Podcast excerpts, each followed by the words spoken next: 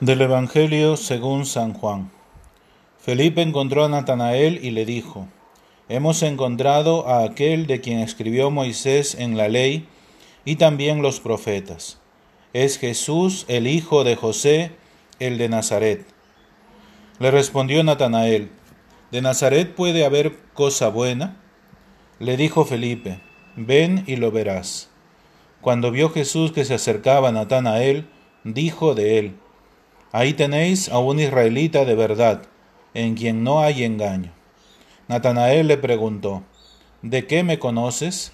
Respondió Jesús, Te vi cuando estabas debajo de la higuera, antes de que Felipe te llamara. Le respondió Natanael, Rabí, tú eres el Hijo de Dios, tú eres el Rey de Israel. Jesús le contestó, por haberte dicho que te vi debajo de la higuera, ¿crees? Has de ver cosas mayores. Y añadió, En verdad, en verdad os digo, veréis el cielo abierto y a los ángeles de Dios subir y bajar sobre el Hijo del Hombre. Palabra del Señor.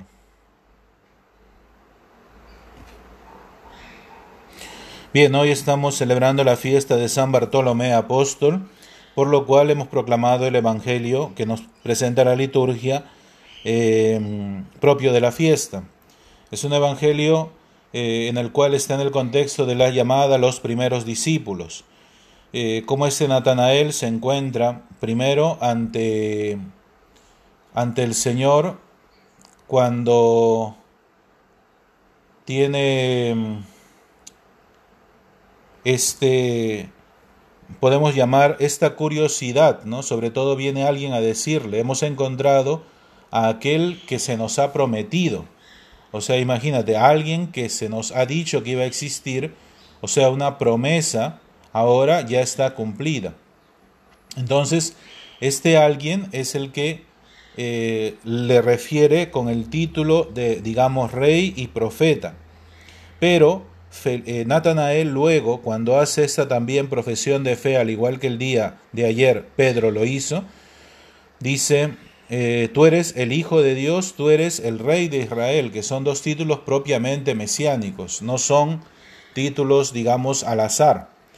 Pero eh, este encuentro tiene dos cosas importantes para nosotros. La primera es que Natanael le pregunta, ¿tú de dónde me conoces? O sea, eso puede pasar también para nosotros cuando nos alejamos un poco de Dios, ¿no? O la gente que no conoce a Dios. ¿Tú de qué me conoces? O sea, yo no creo en ti, yo me olvido de ti todo el tiempo, al final solamente hago lo que quiero. Entonces, ¿cómo es posible que tú me conozcas? Que sea, o sea, que tú me tengas presente.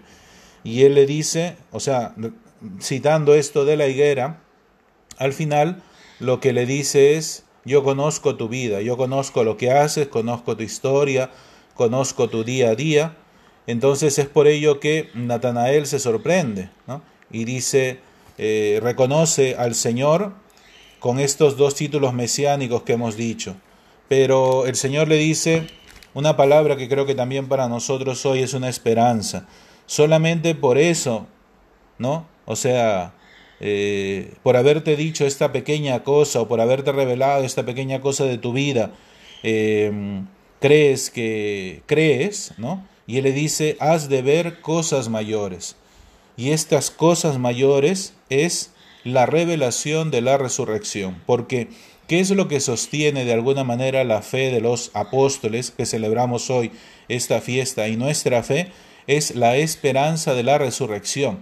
Pero luego ellos tienen un añadido que es la realidad de ver que Cristo ha cumplido la resurrección porque se ha parecido a ellos resucitado. Entonces también el hombre de hoy necesita ver a Cristo resucitado en la vida de los cristianos para creer.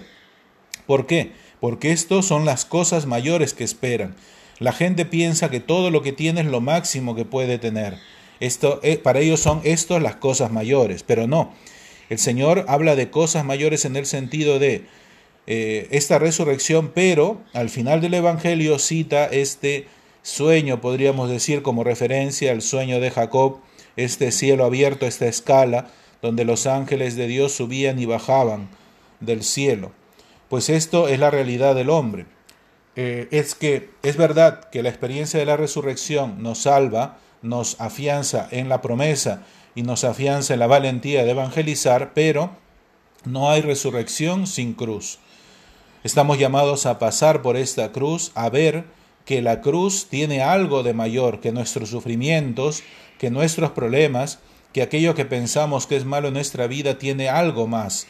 Y este algo más es justamente que por este paso de la cruz nosotros nos, digamos, nos acrisolamos y podemos entrar en la experiencia de la resurrección como una experiencia real para cada uno de nosotros y para el mundo entero. Es por ello que la figura de los apóstoles siempre nos hace presente esto, que la debilidad de estos hombres, eh, incluso algunos dicen debilidad de conocimiento, aunque está en discusión, porque todo hebreo debía saber por lo menos algo de las escrituras, así como empieza el Evangelio.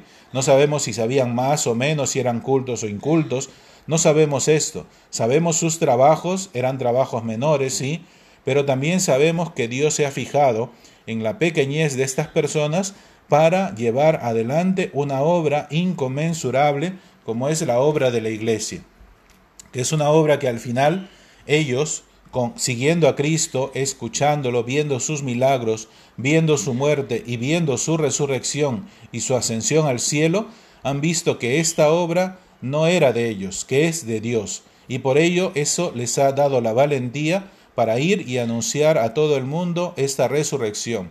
Ir y anunciar al mundo que es posible ser feliz con Dios, que veremos cosas mayores si tenemos a Dios en nuestra vida, que esto que llamamos felicidad o que esto que llamamos realización no es lo máximo. Dios tiene una realización mucho mayor para el hombre, que es ser santo. Eh, tendríamos que ponernos tristes, como decía alguno, si no somos santos, si nuestra vida no tiende a eso. Ojalá el Señor, con esta figura también de Bartolomé, nos haga presente cómo el Señor nos conoce, cómo nos regala eh, este hecho de ver cosas mayores y también como nos dice que este caminar en la cruz tiene una recompensa, que este entrar en la iglesia, ser parte de la evangelización, sea en la condición que sea, pues el Señor nos concede un premio que es la vida eterna. Y esta vida eterna es la que han experimentado los apóstoles, por lo cual vemos en ellos este ejemplo, esta valentía y esta conducción al pueblo hacia eh, la cruz de Cristo, hacia conocer verdaderamente a Dios. Y la bendición de Dios Todopoderoso, Padre, Hijo y Espíritu Santo, descienda sobre ustedes y les acompañe siempre.